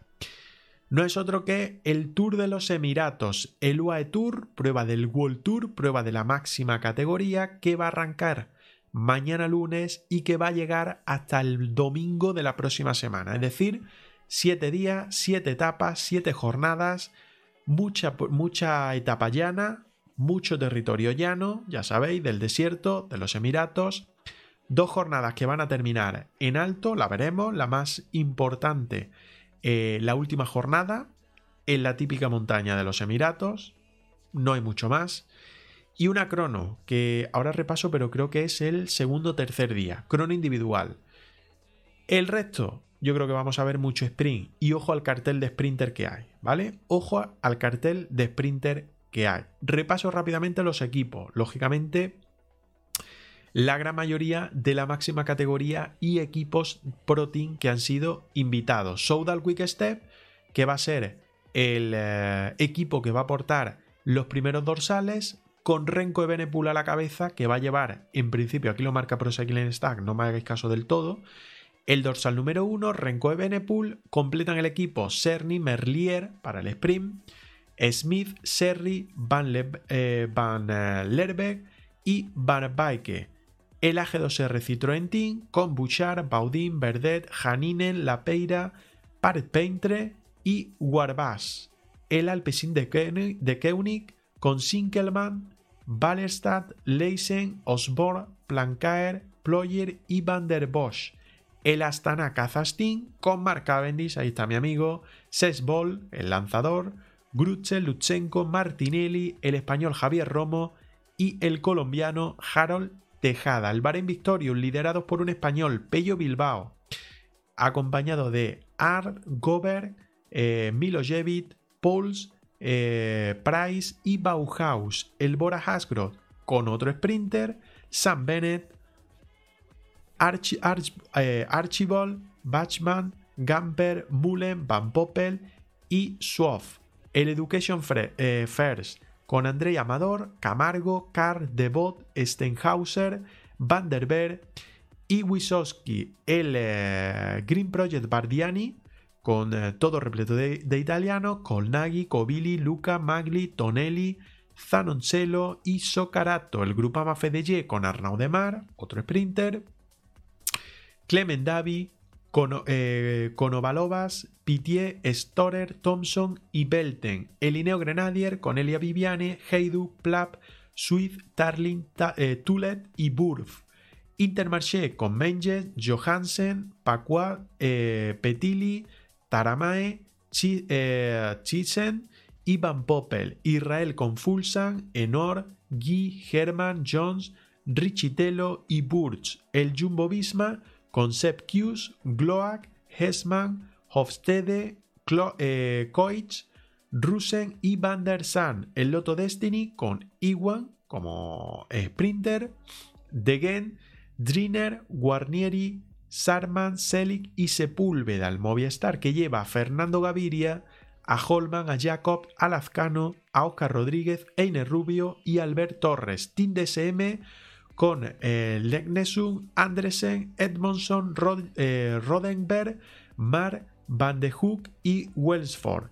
El Team Jaco Alula con Gronewegen, Hepburn, Mas, Mexen, Quick, Reinder y Scottson. El Trek Segafredo con Antonio Tiberi, los españoles Averastur y Brustenga, Emanuel, Gelemose, Lips y Tolhoed. El Tudor eh, con eh, Declien, Colse, Hemming, Kluppers, Pluimer, Boisar y Suilar. Y por último, el UAE Team Emirates con Adam James, con Michael Baird, con Langaen, con Magnulti, con Molano, con el español Mar Soler y con Jay Bain. Por lo tanto, yo creo que cartel bastante más que interesante para esa, esa prueba de la máxima categoría del World Tour, que como digo, insisto, va a ir desde mañana lunes hasta el eh, próximo domingo. Van a tener, eh, van a tener tarea, van a tener jornadas por delante para dar lo mejor de sí. Van a tener jornadas para dar lo mejor de sí. Eh, máximos favoritos: Renko Benepul, Pello Bilbao, Adam Jade. ¿Quién podemos meter más por ahí? Manges, Vine. Bueno, un poquito de todo, un poquito de todo. Creo que que hay buen cartel. Ya digo, repito, solo dos etapas que terminan en alto y un acro, ¿no? Eh, Sprinter, pues van a detener el resto de jornada y vienen nombres como Arnaud Demar, Gronewegen, Coitz, Merlier, eh, Sam Bennett, el propio Gaviria para Movistar, que ya sabe lo que ganar en este 2022. Yo creo que tienen. que hay un mejor cartel, sobre todo, de Sprinter. Eh, va a ser la quinta edición de este Tour de los Emiratos. Los anteriores, doblete para Pogachar en 2021 y 2022. Y anteriormente, 2020, Adam Yates, que va a estar con su nuevo equipo, va a debutar en 2023 con el UAE Team Emirates. Y Primo Roglic, que lo ganó con el Jumbo Visma en 2019. Vamos pinchando etapas para que sepáis lo que os vais a encontrar a lo largo de la semana. Primera etapa, mañana lunes, pues prácticamente llana, dos sprint intermedios, jornada de 151 kilómetros, dos sprint intermedios y un final que va a suponer la primera lucha para los sprinters. Ya sabéis, ya hemos visto nombres importantes, pues Sam y Gaviria que ya se han visto las caras este año, el joven Coitz por parte de Jumbo Visma, eh, y Iwans que también están. Bueno, un poquito de todo. Digamos que veteranos y noveles, ¿no? Veteranos y noveles lo que, lo que, lo que va a haber en cuanto a sprint. Segunda jornada, eh, crono, esta es la crono, crono individual, totalmente llana. No hemos visto el caso de hombres de crono, pero aparte de Renko Benepul, que yo creo que puede ser, bueno, bastante factible para él, no, no he repasado quién, quién más puede haber eh, de máximo favorito para la crono. Crono de 17 kilómetros, totalmente llana en la segunda jornada. ¿Se pondrá Renko aquí líder? Pues tiene toda la pinta de que se va a poner líder. Tercera etapa, la primera de las dos que terminan en alto, jornada prácticamente llana durante toda la etapa, jornada de 185 kilómetros, final en Jebel Jais, un puerto que va desde el kilómetro 144 aproximadamente hasta el 185, es decir, un puerto tendido, pero muy largo. Vamos a ver en cuánto está marcado precisamente el Jebel Jais, 19 kilómetros de puerto a una media del 5,6%, es decir, un puerto de entidad. Un puerto de entidad de los típicos que vemos en este tour, bueno, típico, es que no hay mucho, eh, de los tradicionales que vemos en el Tour de los Emiratos, con carreteras muy anchas, eh, con curveo constante, pero no curvas de 180 grados, sino curvas eh, menos, menos cerradas. Bueno, lo típico, los típicos ascensos de, de estas zonas. 19 kilómetros al 5,6%, máximas en este caso eh, poco más superiores al 7%, 7,2%, la zona más, dura. Por tanto, subida constante, no son subida, subida e, excesiva ni, ni muy dura. Cuarta jornada, nueva etapa para que se decida el sprint, jornada totalmente llano, dos, dos sprint intermedios, el último cuando se pase el ecuador de la etapa y la llegada a Dubai Harbor que, aparentemente o teóricamente va a ser al sprint. Quinta jornada, 170 kilómetros, nuevamente jornada llana, nuevamente jornada que se va a decidir, que teóricamente se decidirá al sprint. Los equipos de los sprints, que ya vemos que hay bastantes, pues controlarán para que así sea. Penúltima jornada, nuevamente llana, 166 kilómetros, dos sprint intermedios. Y la última, donde se puede decidir la clasificación general, la subida Jebel Jafet, esa segunda montaña tradicional del Tour de los Emiratos, que va a decidir, ya digo, yo creo que va a decidir en este caso el ganador final, porque la crono de la segunda jornada y la llegada en alto de la tercera a lo mejor no deciden definitivamente la general y debe despedarse a Jebel Jafet, ese puerto de 10,7 kilómetros más duro que el, de, el del tercer día, porque tiene una media del 6,9% eh, toda la ascensión. Aquí lo tenéis. Eh, suben hasta los 1029 metros, 10,7 kilómetros al 6,8%. Este sí eh, tiene una máxima del 8,9% entre el kilómetro 7 y el kilómetro 8 de la subida, que supera, ya digo, los 10,6 kilómetros, aunque al final los últimos 400 metros, los últimos 700 metros, perdón, llegan a ser prácticamente llanos. No llega ni al 1% de, desnivel. Esas son las, todas las etapas que se van a encontrar los ciclistas que van a disputar, ya digo, desde mañana y hasta el domingo el Tour de los, de los Emiratos de los Emiratos Árabes. ¿Favorito? Pues tiene toda la pinta de que Renko Evenepoel parte como el gran favorito, el grandísimo favorito a llevarse la victoria final de este Tour de los Emiratos Árabes. Igual Pello Bilbao le puede intentar plantar cara aunque sean esas dos jornadas de montaña. Seguramente en la crono sea imposible, pero en esas etapas de montaña igual sí le puede plantar cara. Igual que Adam Jade, que no se defiende demasiado bien contra el crono en esa crono de 17 kilómetros de la segunda jornada, pero sí puede hacerlo en la tercera y en la séptima etapa, que son esas llegadas en alto. Vamos a ver. Luego, por otro lado, por el tema de los sprints, hemos visto cómo está Sam Bennett, está Merlier, está Coitz, Gronewegen, Iwan, Demar. Yo creo que ahora mismo es eh, la prueba que mejor cartel de sprinter ha mostrado o ha presentado. Argentina no estuvo nada mal, Vuelta a San Juan no estuvo nada mal, donde además Gaviria, que también va a estar aquí, rascó una etapa, rascó una victoria. Eh, no estuvo mal el cartel que había, pero lógicamente este Tour de los Emiratos, porque tiene muchas etapas que teóricamente se van a decidir al sprint, pues atrae mucho a, a, los, a, los, velocistas, a los ciclistas que, van a buscar eh, el triunfo. Em, que van a buscar el triunfo al final de cada una de las etapas, o al menos eh, de esas 7, pues 4 de ellas eh, al sprint. Medirse en velocidad.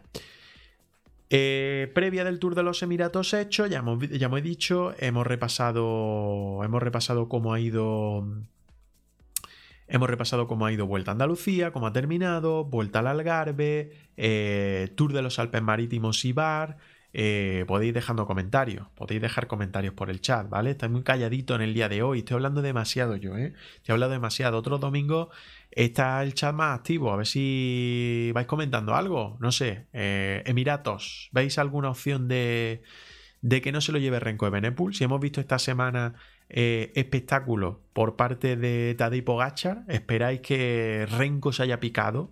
Se haya picado algo viendo a Tadej en Andalucía, viéndolo en Jaén y diga, bueno, pues me voy a lucir yo ahora aquí en los Emiratos y llevarse tres victorias, porque sería llevarse tres victorias, la crono de la segunda jornada y las dos de montaña. ¿Lo vais haciendo lo que? Hay que decir que J Vine, por ejemplo, va muy bien para arriba. Pello Bilbao también puede ser eh, importante en esas dos jornadas de montaña. Adam Jade, no sé. No sé cómo lo veis. Ese tour de los Emiratos que arranca mañana. Emiratos, bueno, el UAE Tour. Vamos a dejarlo así.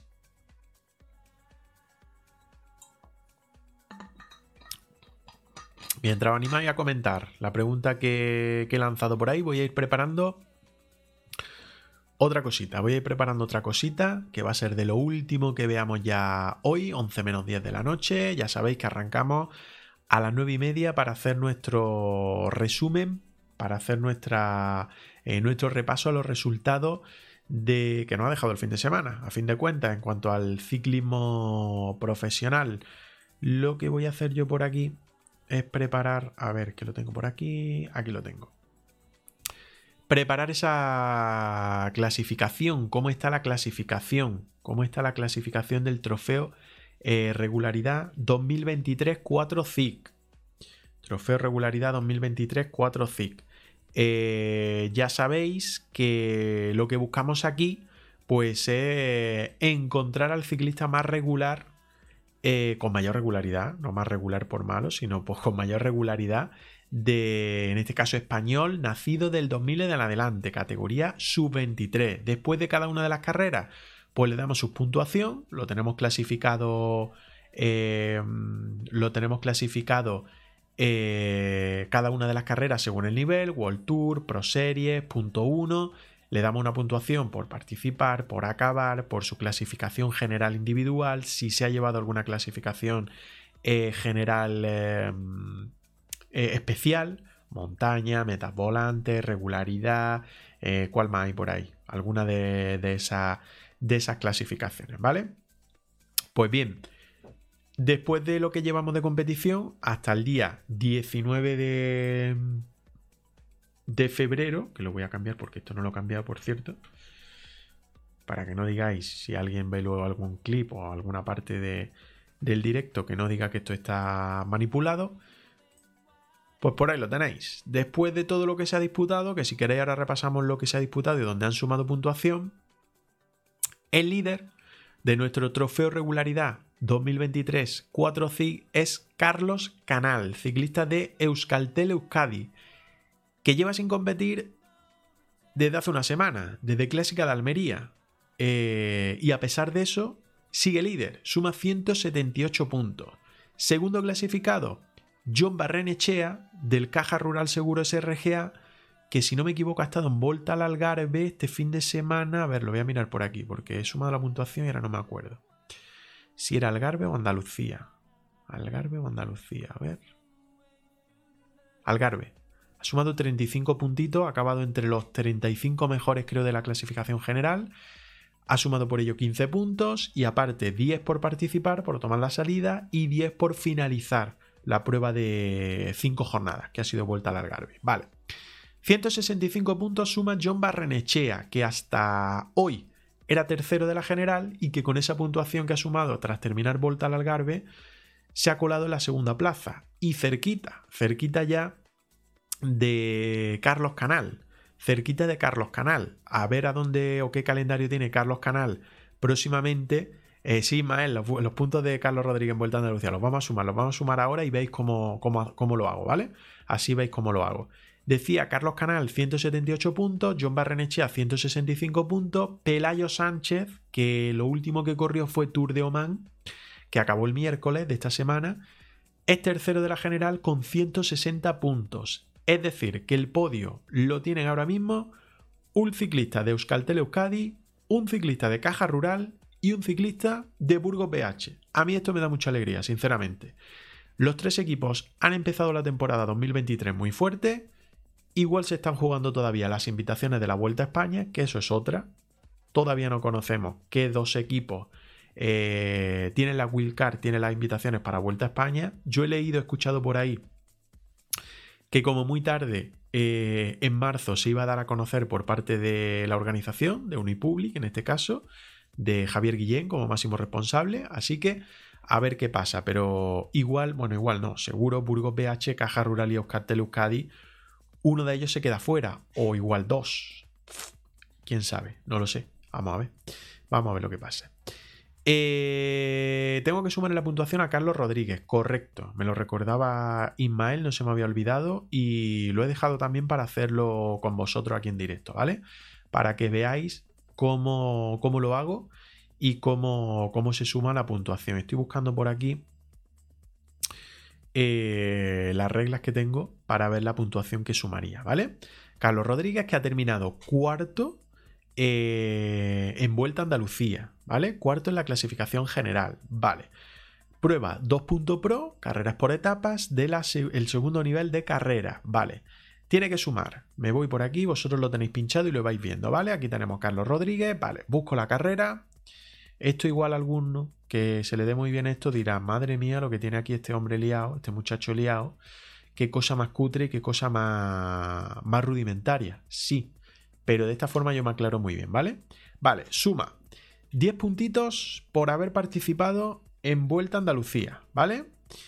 10 puntitos por haber terminado las 5 jornadas de Vuelta a Andalucía. Y ahora, suma 20 eh, puntos por terminar entre los 25 mejores de la clasificación general, es decir, 20 puntitos más que suma Carlos Rodríguez.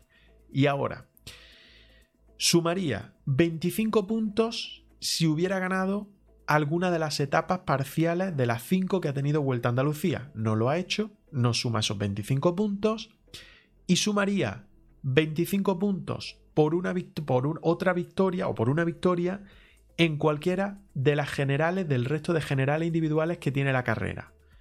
Aquí se abre una duda. Aquí se abre una duda. Yo lo tengo claro y lo vamos a hacer así, ¿vale? Pero os abro también la duda a vosotros. Carlos Rodríguez ha llevado una clasificación general individual de Vuelta a Andalucía. Sí, se ha llevado la de mejor andaluz. Pero yo nivelo eso a que es una clasificación general individual que no está en otras carreras, ¿vale? Volta a Comunidad Valenciana, Volta a Cataluña, Tour de Francia, Vuelta a España, no tiene una clasificación general individual eh, del mejor de ese sitio o del mejor español en Vuelta a España o del mejor francés en Tour de Francia, ¿vale? Entonces no considero que sea una clasificación general individual como para que sume esa puntuación, ¿vale? Algunos podéis pensar que igual somos o soy un poco injusto, pero eh, yo creo que es mayor justicia que no se sume esa puntuación, ¿vale? Igual que, por ejemplo, no sumamos los campeonatos nacionales, ¿vale? El año pasado Carlos debería de haber sumado más puntos por esos nacionales que se llevó en ruta y no lo hizo porque no está eh, calificada en este caso, eh, o nosotros no lo hacemos particularmente, como prueba como prueba UCI, como prueba para, para puntuación en este caso en el trofeo. Vale que si no estáis de acuerdo lo podéis dejar por el chat, ¿vale? Pero yo creo que, se hace más justicia de esta forma. Sumaría Carlos, eh, en total 40 puntos, ya, y repito, insisto, 10 por participar, 10 por finalizar, es decir, por acabar la última jornada y correr, eh, disputar las 5 al completo y 20 por terminar entre los 25 mejores de la clasificación general. En total, 40 son los puntos que suma Carlos Rodríguez en Vuelta a Andalucía prueba 2.pro. Con ello, pues le sumamos la puntuación de los 40 que ya tenía por, eh, por Comunidad Valenciana y son 80 los puntos que suma Carlos Rodríguez en nuestro trofeo regularidad 4C eh, 2023. Esto lo iremos haciendo todas las semanas, ¿vale? Eh, ya tengo anotada por ahí el Tour de Ruanda que está Euskaltel Euskadi y creo que tiene a Xavier Berasategui, creo que es el ciclista de, de Euskadi, que entra dentro de nuestro trofeo regularidad, que, está disputando la prueba desde hoy, por lo tanto habrá que sumarle los puntos el próximo domingo, dependiendo de su clasificación general. Esta semana en el UAE Tour no tenemos a ninguno, pero en O Gran Camino sí vamos a tener. Recuerdo que la próxima semana, semana que empieza mañana, eh, lo más significativo es UAE Tour durante toda la semana o Gran Camino desde el jueves al domingo, eh, cuatro días que hay ahí de competición y el fin de semana que arrancan las clásicas en Bélgica, ¿vale? Arrancan las clásicas en Bélgica y ya hay que estar enchufado a, todo lo que, lo que pueda pasar, lo que pueda pasar ahí. Siempre, pues la verdad es que bastante, bastante interesante. Eh, ya digo, Carlos Canal, líder de nuestro trofeo regularidad 4C 2023, John Barrenechea, segundo y Pelayo Sánchez, tercero. Ahora mismo en esa clasificación general. Voy a pinchar una última cosita y en breve vamos a ir recogiendo, ¿vale? En breve vamos a ir recogiendo. Eh, semana ya he dicho que mm, marcada por... Uh, a ver, esto no es. A ver si me deja ponerlo. Ahora. Semana marcada por esas carreras, Tour, Gran Camino y el fin de semana que comienzan las clásicas en Bélgica, es el Low Blue, eh, la primera de ellas. Y nosotros vamos a hacer un cambio, lo tenéis mensaje fijado ahí por el chat cambio en horario de nuestros semanales de los miércoles, ¿vale? Ya sabéis que los semanales de los miércoles normalmente los lanzábamos directos en Twitch, los lanzábamos a las 6 de la tarde. Pues bien, eh, vamos a hacer un cambio. A partir de ahora los vamos a lanzar a las 8 de la tarde. Creo que es beneficioso para todos, para la gran mayoría, no solo de los que nos seguís ya, sino para intentar que se sume más gente. A las 6 de la tarde, pues ya sabéis, compromisos laborales, compromisos de estudio, compromisos de familia, compromisos de niños, escuelas, eh, actividades extraescolares, bueno, un montón de cosas, ¿vale? Que cada uno tiene sus cosas. Y lo que vamos a hacer, pues mira, lo pincho por aquí, el tweet que subí ayer, pues eso, nuevo horario, en este caso para el semanal de los miércoles. Vamos a estar a partir de las 8 de la tarde. Vamos a seguir haciendo aproximadamente dos horas de directo, es decir, pues estaremos de 8 a 10 de la noche con la grupeta de Hacemos la Goma. Vamos a seguir manteniendo nuestras secciones de PAME Cycling, preparación física y de David Comino de Sport Nutrition eh, sobre nutrición y dietética. Vamos a estar lo mismo, Antonio Campo, Andrés Porcel, Fernando Sánchez, a ver si vuelve Roca, que lo echamos de menos, hoy me lo he encontrado en la salida de Otura y te echamos de menos, Roca, tienes que volver, tío, eh, a estar con nosotros y estaremos todos, ¿vale? Estaremos todos, vamos a tener protagonistas, vamos a tener invitados, habrá gente de otros podcasts, de otros Twitch y demás que intentaremos que esté con nosotros también eh, en algún momento de la temporada. Eh, compis periodistas, ya sabéis, han estado por aquí gente de Diario As, gente de Unipublic, eh, como invitados, pues Joaquín Cuevas que ha estado por aquí, ciclistas de Caja Rural que han estado por aquí. Bueno, este miércoles estamos tratando de tener a un ciclista español eh, bien clasificado en nuestro trofeo regularidad 2023 4C, ¿vale? Estamos tratando de cerrarlo. Lo tenemos casi casi cerrado con el equipo, pero nos tienen que dar confirmación mañana lunes. Así que cuando lo cerremos, lo subiremos a redes sociales y estará con nosotros. Vamos a intentar que esté con nosotros el miércoles a partir de las 8 de la tarde. Los fines de semana todo va a seguir igual, ¿vale? Los sábados andaré por aquí yo aproximadamente sobre las 4 de la tarde para reaccionar a carrera. Y los domingos eh, para hacer repaso de todo lo que hemos vivido a partir de las 9 y media de la noche, ¿vale? Eh, os esperamos a todos, os espero a todos, ya digo, no solo los miércoles, que yo creo que este cambio horario a partir de las 8 de la tarde nos va a venir bien para que nos conozca más gente, para que haya, la gente tenga más opción de entrar. También tenemos gente que nos sigue a través de redes y demás, que a las 6 pues era demasiado temprano, ya digo, por distintos compromisos. Y creo que este nuevo horario a partir de las 8 de la tarde nos puede venir bien para ir creciendo poquito a poco, pasito a pasito. Fijaros, hoy en la salida de Otura me he llevado una grata sorpresa con una persona muy ligada al mundo del ciclismo que, al que he conocido hoy y me ha dicho que nos sigue, que nos ve. Así que muchas gracias. muchas gracias y siempre es grato saberlo y saber que, hay, gente, que hay gente por detrás. Poco más que... Bueno, hay por aquí. Poco más que gracias a todos que el miércoles nos vemos, ya digo, a partir de las 8 de la tarde estaremos con la grupeta de Hacemos la Goma. Eh, estaremos repasando por las primeras jornadas del UAE Tour. De hecho, el martes ya sabéis la crono, el miércoles esa primera llegada en alto. O sea que en principio, pues ya debe de estar más o menos la clasificación general un poco determinada. Se debe de ir conociendo un poco más. Habremos tenido la primera jornada del sprint, que en principio será la del lunes afrontaremos las tres jornadas más teóricamente al sprint, que serán jueves, viernes y sábado, y el domingo ese final eh, en alto que decidirá definitivamente el UAE Tour. O Gran Camino, jueves, viernes, sábado y domingo, la prueba en Galicia, que va a celebrar su segunda edición después de que la recuperaran. Prueba yo creo que muy interesante, donde por ejemplo vamos a tener a nuestro amigo Alejandro Ropero, al que le deseamos mucha suerte, eh, con el Electro Hyper Europa. Y habrá más, será el debut de Jonas Vingegaard con el Jumbo Visma, el ganador del último Giro de Italia. El fin de también, eh, Low Loop en Bélgica, se abre ese calendario de clásicas, fijaros, pues sin terminar todavía el mes de febrero. Será el domingo día 25, si no me equivoco, domingo día 25. Lo dicho, que muchas gracias a todos por haberos sumado al directo, por haber estado por ahí. Es verdad que hoy el chat han dado un poquito más parado, pero he visto que gente había, que gente había siguiéndonos y eso siempre es de agradecer. El miércoles nos vemos a partir de las 8 de la tarde con la grupeta de Hacemos la Goma para repasar todo lo que he comentado y la actualidad, sobre todo, que seguro que de actualidad tenemos más noticias. Buena semana a todos, buenas noches y buen lunes, buen inicio de semana. Ánimo, ánimo, ¿eh? que ya mismo llega el martes, el miércoles y así vamos sumando días. Un saludo, chao, chao, adiós, adiós, adiós, adiós.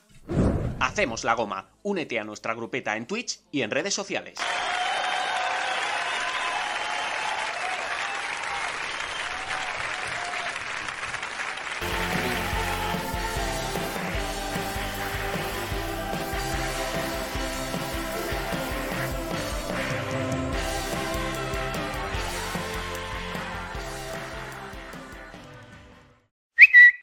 Síguenos en Twitch, en Twitter y en Instagram. Hacemos la goma cada miércoles desde las 6 de la tarde en directo en Twitch y los fines de semana con las mejores carreras de ciclismo. Haz la goma con nosotros. Únete a nuestra grupeta.